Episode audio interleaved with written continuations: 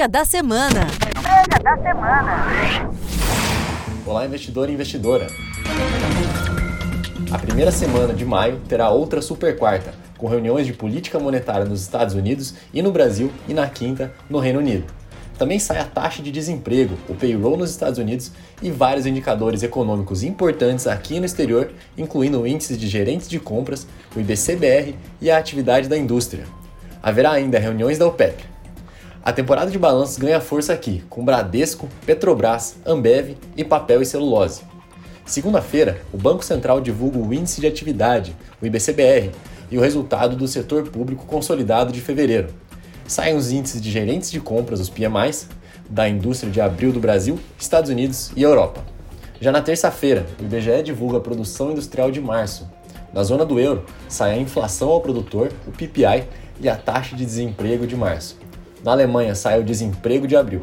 Nos Estados Unidos serão divulgadas as encomendas à indústria e a criação de empregos JOLTS de março. Quarta-feira, o Comitê de Mercado Aberto, o FONC, e o Comitê de Política Monetária, o COPOM, anunciam suas taxas de juros. No Brasil, o BC divulga o Índice de Commodities, ICBR, de abril. Saem os PMIs de serviços do Brasil, Estados Unidos, Europa e China de abril. A ADP divulga a criação de empregos privados nos Estados Unidos de abril. Na zona do euro, saem as vendas do varejo de março.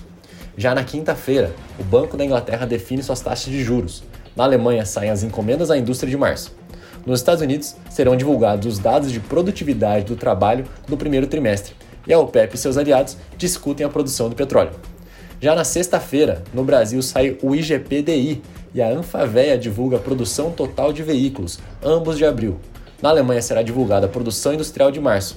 Já nos Estados Unidos, será divulgado o payroll de abril com desemprego, criação de vagas e ganho médio do trabalhador. Discursam ao longo do dia John Williams, presidente do Fed de Nova York, Rafael Bostic, de Atlanta, James Bullard, de St. Louis e Mary Daly, de São Francisco. Sem data definida ainda, saem ao longo da semana dados de reservas internacionais de abril e taxas de crédito na China. No cenário corporativo, a agenda de balanço do primeiro trimestre traz como destaque os resultados da Petrobras, Bradesco, Ambev e Gerdau, todos na quinta. Na terça, destaque para Clabin, XP e Marfrig. E já na quarta, as, atenções se voltam para Suzano, BRF e CSN. De volta para segunda-feira, saem as carteiras recomendadas por corretoras e bancos de investimento para maio. E na quinta-feira, a Anatel se reúne para analisar novamente o processo de venda da Vital, unidade de fibra ótica da Oi para a BTG Pactual. Por fim, lá fora, destaque para os balanços da Pfizer, Starbucks, Uber, Shell, Airbus, Mercado Livre e Alibaba.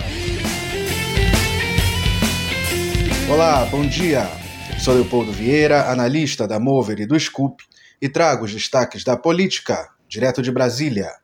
Nesta semana, o Congresso pode avançar em matérias como Auxílio Brasil permanente de 400 reais, que vai ao Senado, e o projeto que regulamenta o mercado de criptomoedas no Brasil, que volta para a Câmara. Vale monitorar desdobramentos do conflito entre o presidente Jair Bolsonaro, o Supremo Tribunal Federal e o Tribunal Superior Eleitoral merecem atenção a inflação dos combustíveis e alimentos, pesquisas para 2022, com foco na sustentação da recuperação de Bolsonaro e avanços impasses para a unificação da terceira via. O noticiário sobre a privatização da Eletrobras também pode crescer.